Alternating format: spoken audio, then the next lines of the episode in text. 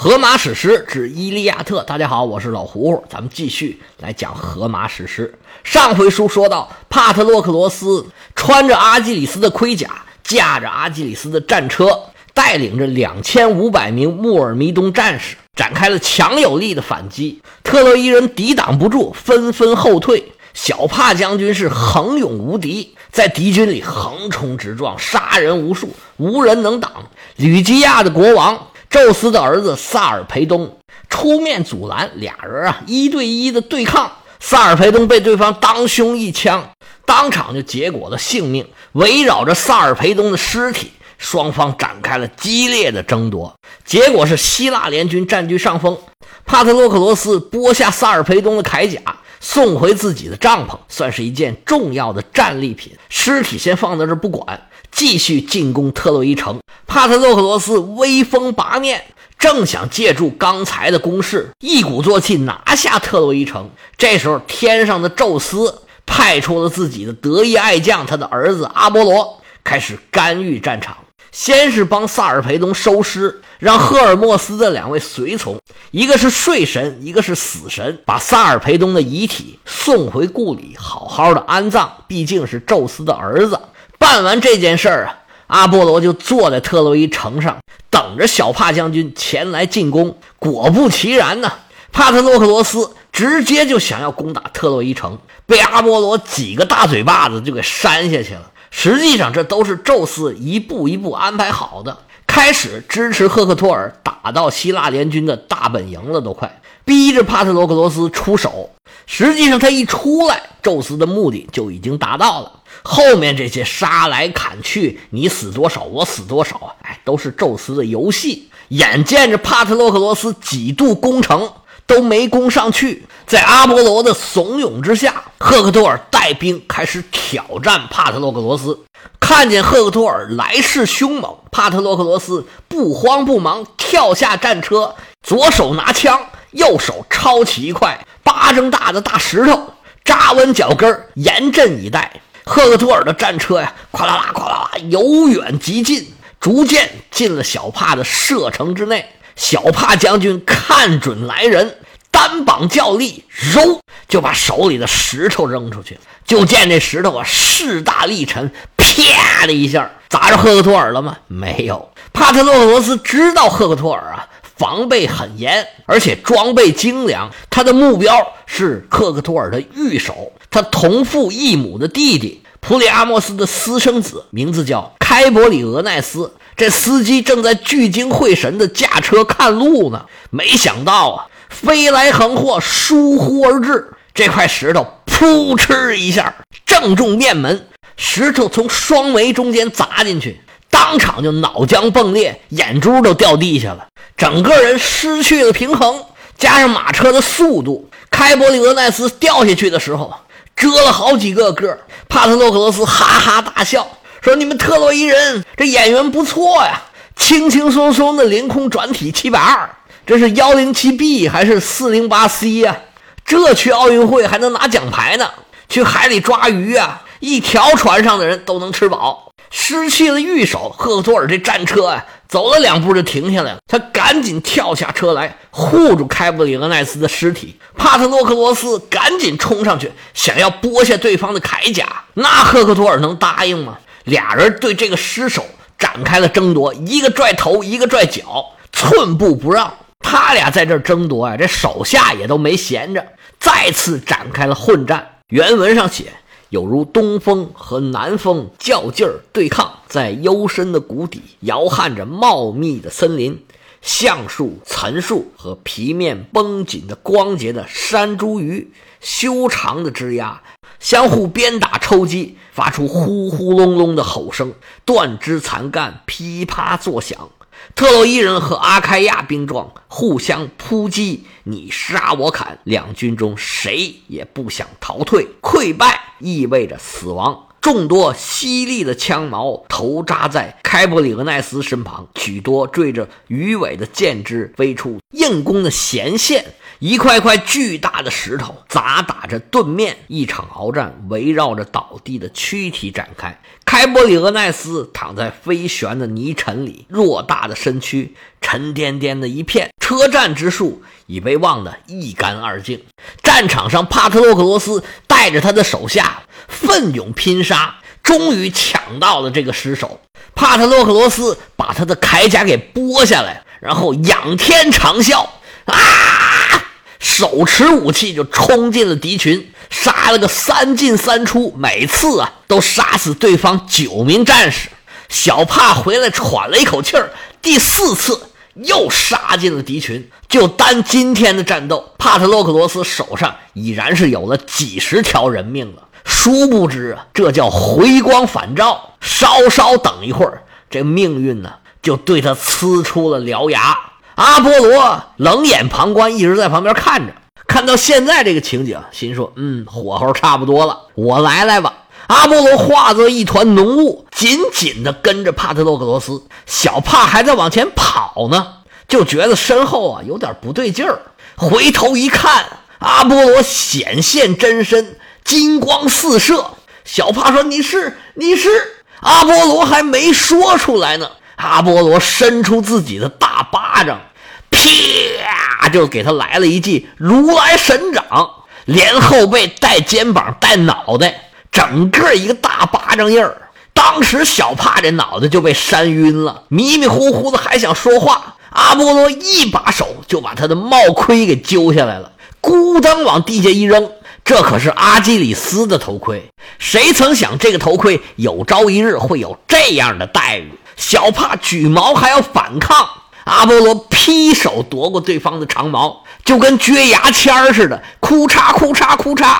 撅成了几节，往地下扑噔一扔。我看你还有什么本事！说着，阿波罗动手啊，扔掉了他的盾牌，撕掉了他的铠甲。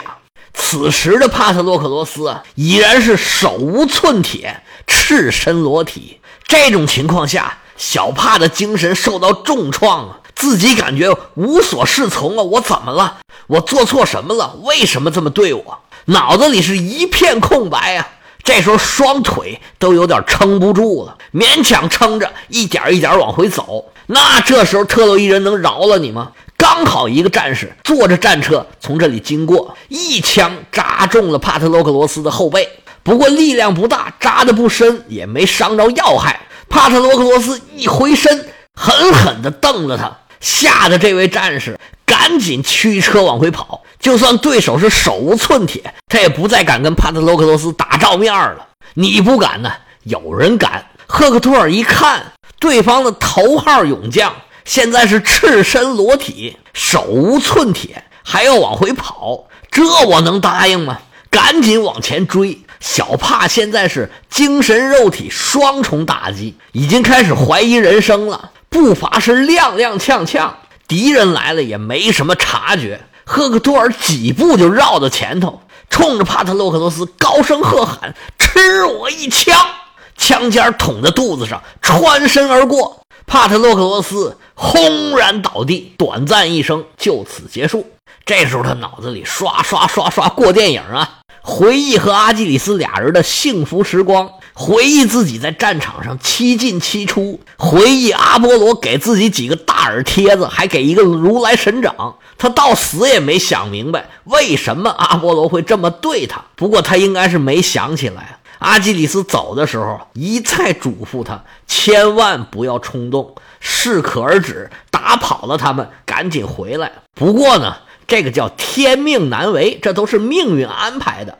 就像至尊宝跟紫霞仙子说的，这个上天安排的最大嘛。其实希腊神话各个神话里面啊，最多的说的就是这个事儿，上天安排的，上天安排的最大。人不要抗争，抗争也没用。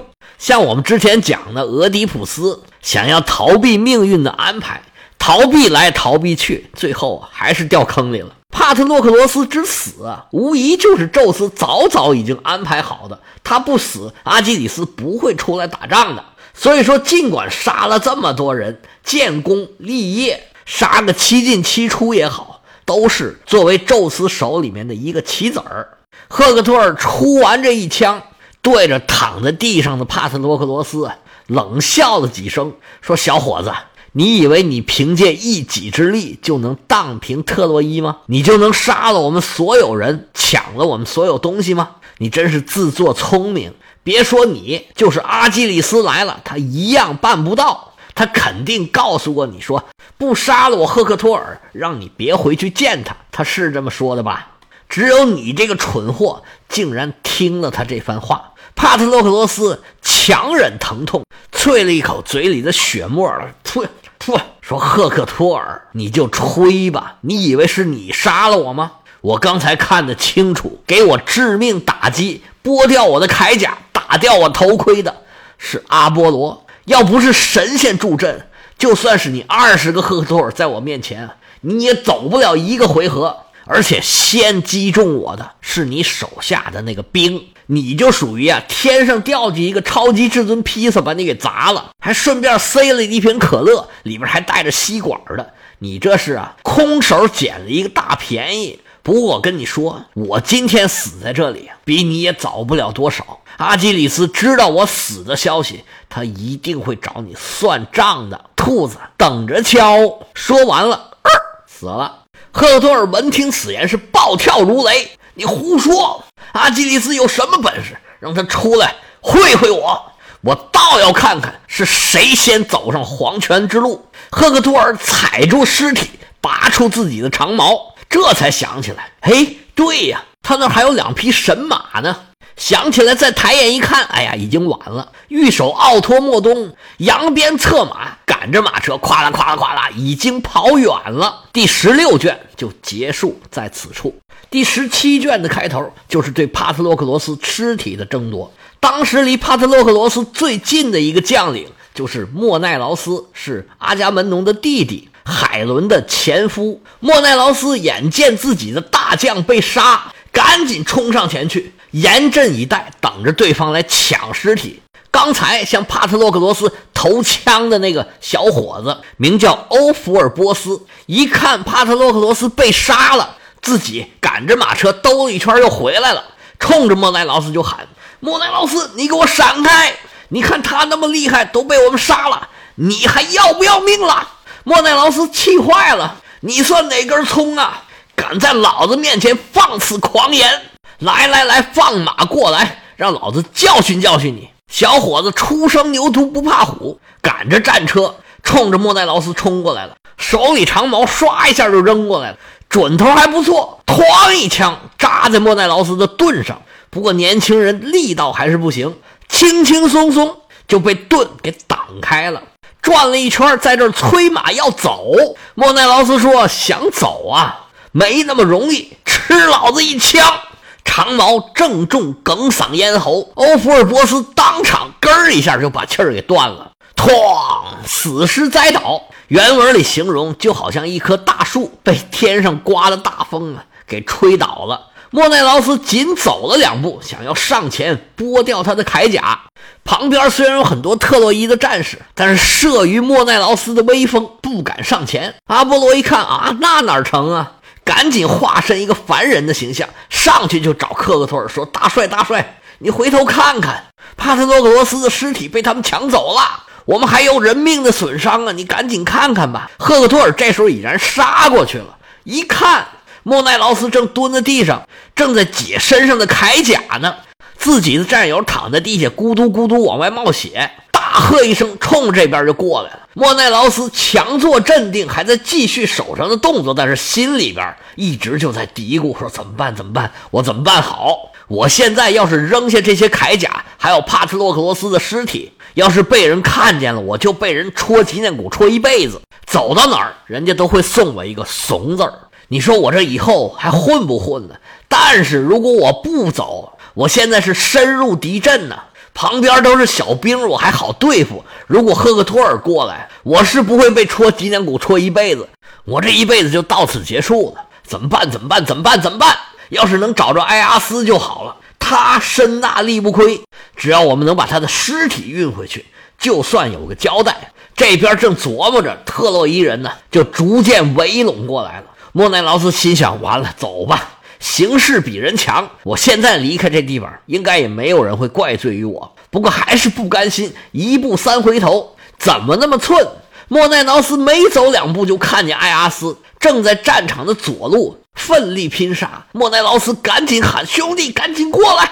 小帕死了，就在前面，赶紧去抢他的尸首啊！艾阿斯一听，赶紧过来了。有这种事儿？可不是，你看他们正拿他的铠甲呢。埃阿斯大步流星就冲了过去，莫奈劳斯紧随其后。赫克托尔当时正指挥手下把铠甲往回运，正要上前去拖尸体，埃阿斯一个跨步跨到尸体前面，用自己巨大的皮盾挡在前面。谁敢动这尸体，先过我这一关。莫奈劳斯跨步上前，俩人啊紧紧的挨在一起。赫克托尔面对对方的两员大将，稍稍的犹豫了一下。格劳克斯旁边看见不干了，他并不知道萨尔培宗最后被阿波罗已经送走了，把一肚子气都撒在赫克托尔身上了，说你怎么那么怂啊？一个埃阿斯就把你吓成这个样子，你真是让我们这些联盟军队寒心呐！赶紧上去抢啊！赶紧上去抢啊！把尸体抢回去，我们就可以拿他的尸体去把萨尔培宗给换回来。赫克托尔听着不耐烦，行了，别说了，你这么大个首领，怎么这么说话呢？你是第一天认识我吗？我赫克托尔怕过谁？吩咐手下人来人，去把刚才从帕特洛克罗斯身上剥下来的铠甲给我拿过来。这套铠甲已经往回送了。手下人急走几步，把铠甲追了回来。刚才帕特洛克罗斯穿的这套铠甲呀，是阿基里斯从他父亲手上拿到的。当时阿基里斯的父亲帕留斯和他母亲结婚的时候啊。诸位神仙送给他的结婚礼物，既然是神仙送的，你不好的东西人也拿不出手啊，自然不是等闲的凡品。跟着帕留斯南征北战一辈子，现在呀，老头老了，把自己的铠甲送给了儿子。这神仙送的礼物啊，赫克托尔打开一看，果然制作又精良，又美观又实用，穿在身上是英姿飒爽，威风八面。赫克托尔把这铠甲往身上一穿呢。远在天上的宙斯呵呵冷笑啊！哎，你还以为穿上这个东西是什么好事儿吗？你杀了帕特洛克罗斯，再穿上这套铠甲，你自己的死期也就不远喽。虽然这是我的剧本啊，哎，我多少还是替你惋惜呀。不过现在在这个时候，我还是替你鼓鼓劲儿吧。宙斯一顿挤眉弄眼儿。调整了一下这个自动铠甲里边的算法，这铠甲就咔咔咔咔一顿整，完全贴合了赫克多尔的身材，就跟长在身上的一样。然后叫过阿瑞斯说：“过来，过来，过来，儿子，给他鼓鼓劲儿。”战神阿瑞斯哗哗哗摆了几个花手，两个手指头一指，走，一股仙气儿滋儿打着赫克托尔的天灵盖倾泻而下。赫克托尔现在是浑身是肌肉胀骨。满脑子想的都是我要杀人，我要杀人，我要杀人。穿好了战甲的赫克托尔啊，浑身是霞光万道，瑞彩千条，刷刷往这放光。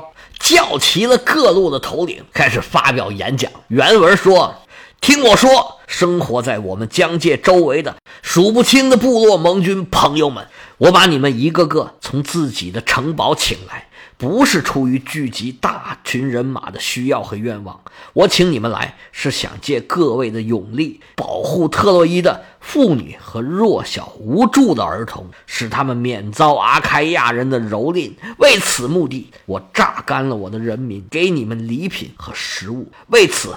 鼓起你们每一个人的战斗激情，所以你们各位必须面对敌人，要么一死，要么存活，这便是战争快慰人心的曲语。谁要是能把帕特洛克罗斯，虽然他已经死去，把他拖回驯马手特洛伊人的队列，逼退埃阿斯，我将从战礼中取出一半给他，另一半归我所有。你的荣誉将与我等同。说完这番话，长矛一举。兄弟们，跟我冲啊！要知道帕斯洛克罗斯的尸体到底怎么样了？我们下回啊接着说。